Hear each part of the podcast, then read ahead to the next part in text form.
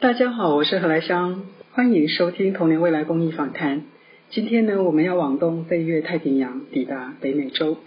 了解美国的儿童教育特色。我们知道有创意其实是不够的，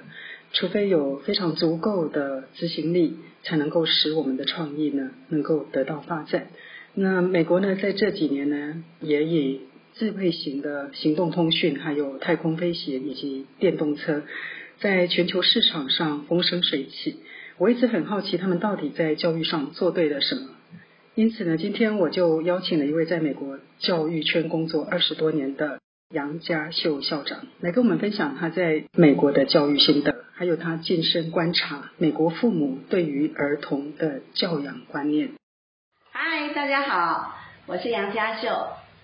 呃，之前我在美国的圣地亚哥北郡中文学校任教，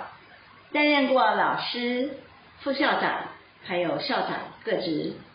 前后共计大概有十五年的时间。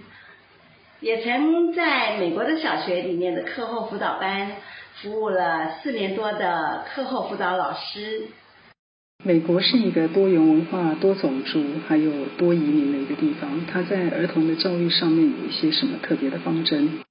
教育是一个国家的百年大计，那不同的文化、呃国情会有不一样的对儿童的教育政策会安排不一样。华人的社会里面，因为人口多又密集，那相对的竞争力也压力也比较大一点。那因此在儿童的教育上面呢，他们就比较着重在呃学科上还有技术上的学习。二十多年的时间，我相信您对于呃特别是在儿童的教育现场，一定有一些非常深入的观察，可以请你跟我们分享吗？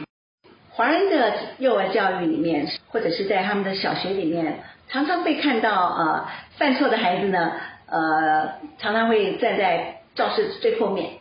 呃或者是课室的外面罚站。那有一种被呃团体遗弃的感觉。那这种是不是对孩子产生了呃负面的影响呢？还有待一些专业的人员去做研究。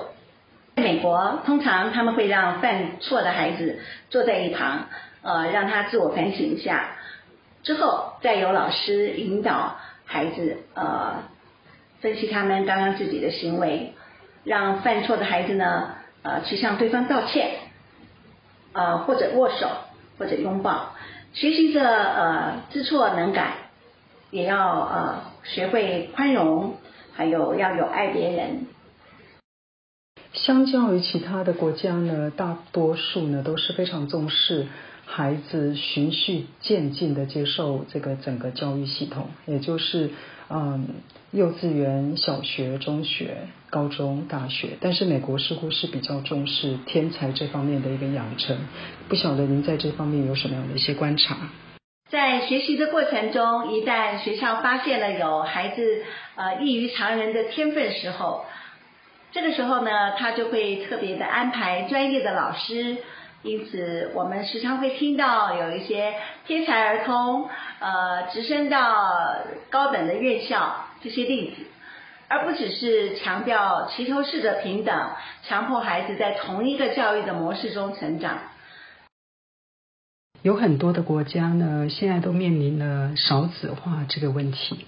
那或者是在出生率已经很低的情况下呢，也发现现在的小孩子，啊，也有一些比较特殊的一些状况。那您在啊教学这个部分呢，有没有碰到一些类似的情况？啊，您是怎么样来教育这些比较特殊的孩子呢？我曾经在我的教学过程中呢，有遇到过呃自闭症和过动儿的这些孩子。这些学生，嗯，以自闭症来说啊，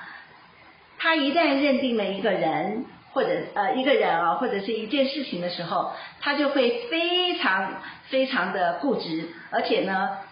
他会喜欢专注在自己的事物上面，呃，所以他不会跟其他的人有太多的互动，呃，跟相处都不会，沟通更缺乏，所以他也不懂得要同理他人，呃，因此在情绪上或者是行为上的表现，他就会呃跟反应跟别的同学呢有特别的不一样。针对这些学习上有障碍的学生，他们的家长都可以到教育部去申请呃呃特殊的一些课程辅导，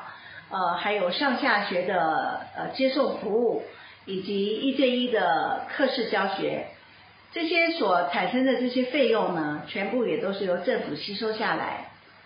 我们时常会听到有一些小孩子呢，在国内可能表现的并不是很好，可是去了美国之后呢，就是他的成绩还有就是各方面的表现呢，非常的优秀。那您觉得这个从教育的现场上面有一些从老师的教法上面有什么不同？美国的老师他们呃很擅长发掘孩子的特点。那常常也会赞美孩子、表扬孩子，建立小孩的自信心。除了在课堂上的学习外，他们在长假的呃假期里面，他们也有很多的训练营，呃，让从小一直跟在父母身后的小孩呢，脱离家庭的保护，在大自然中学习如何的去生存，呃，也激发他们呃自动学习的本能，把他们发掘出来。我曾经有教过呃自闭症跟过动儿，以自闭症的小孩子为例子，他们常常会认定一件事情或者是呃一个人，他就会非常的固执，而且会很专注他们自己喜欢的事情上面，所以他们就会缺乏了跟同学之间的互动还有沟通，以至于他不懂得别人的感觉是怎么样，因此呃他会表现出来，他的行为会表现出来跟别的同学。非常大的一个差异，过动儿他们的专注力啊啊明显的不太不太够，情绪跟行为上的表现呢也比较不太稳定，所以他们常常会影响到我上课的秩序。因此我会针对这样的孩子呢，我会请他在呃上课的时候呢当我的小助手，例如请他帮忙收收作业、发发资料，这样稳定他的情绪，他也会很认真的愿意帮忙。那这些特殊儿的孩子们的家长，呃，其实可以呃多给他们一点在家帮忙做家事的机会。父母亲对待孩子的方式，华裔的父母跟国外的父母，他们最大的不同在哪里？在美国，他们的家长呢认为教育孩子呢是自己的责任。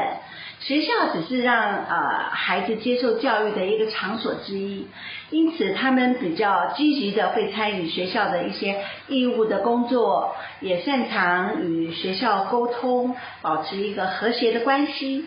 到了国中，家长就会把重心放在孩子的自我管理上面。到了高中呢，学校也一般就不会太欢迎父母为了孩子的事情到学校来帮忙。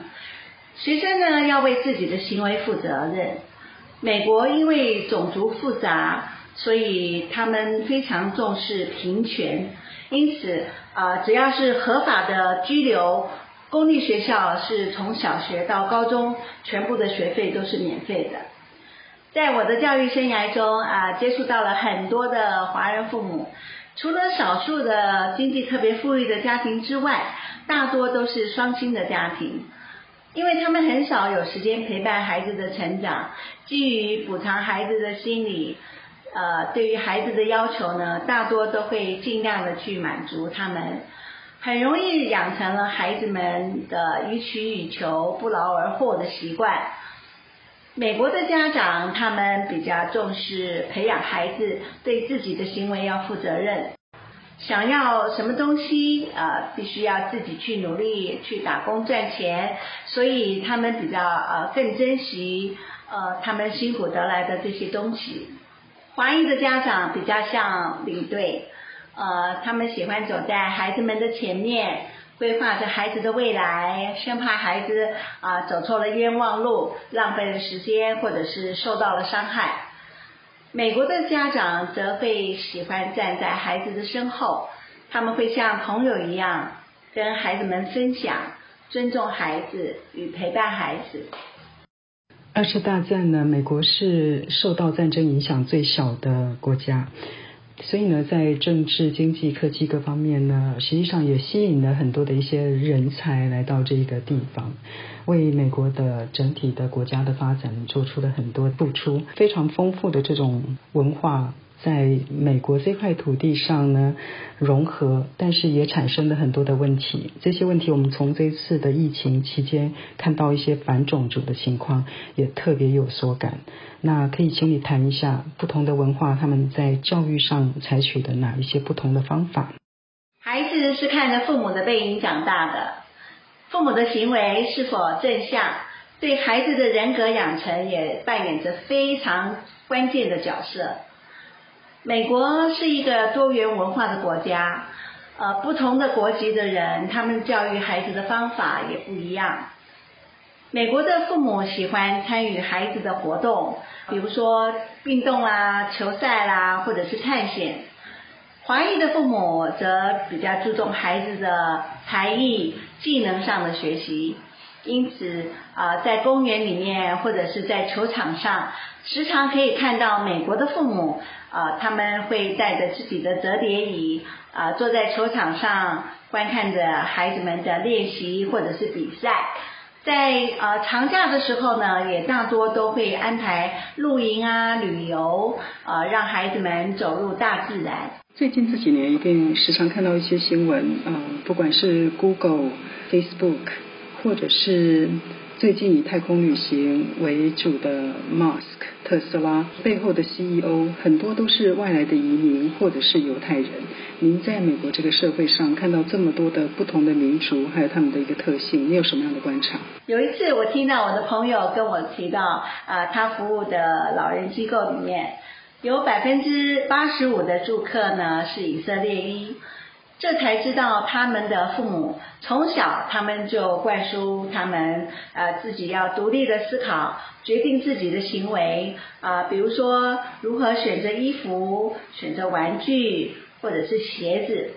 啊，去公园你要走哪一条路才好啊？这件事情你的决定是对的吗？让孩子们独立的思考以及行动，而不是呢去单方面的去命令孩子啊替孩子做决定。调查显示啊，全世界的人平均读书最多、藏书最多的都是以色列人。犹太人也特别重视儿童的教育，他们呃研发的教具、教材还有课程的模式，也都被许多的国家所采用。一个国家越相信自己的未来，就会越重视自己儿童的教育。过去这一百多年来呢，美国在心理学上面呢出现了很多的一些权威，在儿童心理学上面又有一些什么样的代表人物？那他们提的哪一些看法呢？您觉得非常有趣的？童年的经验呢，关系着他的未来。近几年来，呃，针对幼儿的相关研究呢，也非常非常的多。呃，有主张在自然中学习的，也有强调玩耍的重要性的理论。呃，其中以美国著名的民主教育心理学教授彼得格雷，他就是其中之一。他用了呃多年的时间呢，去做一连串的玩乐学习法的研究。呃，他提倡只有跳脱知识的教材、框架式的教育，以呃尊重孩子呢为前提，去释放孩子爱玩的天性。呃，才是一个发挥孩子天分的一个最好的学习方法。这也是呃健全儿童呃身心健康的一个必要态度。所以经过研究，确实证明了小孩子越玩可以越聪明。我曾经读到一篇文章，它是在探讨小孩子的脑神经元跟大人的脑神经元。意思是说呢，虽然小孩子才刚出生不久，但是他。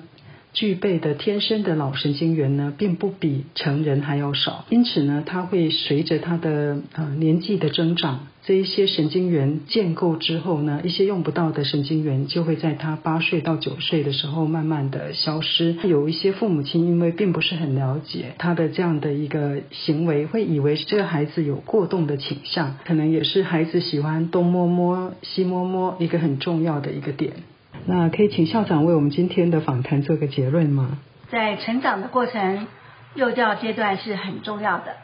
如何去带领他们走到最好的一个一个方向呢？呃，家长是扮演着很重要的一个角色。谢谢杨校长今天接受我们的访问，跟我们分享了很多他在美国这边生活还有工作的一些经验。多元文化以及开放的人才政策呢，会使一个国家呢进入一个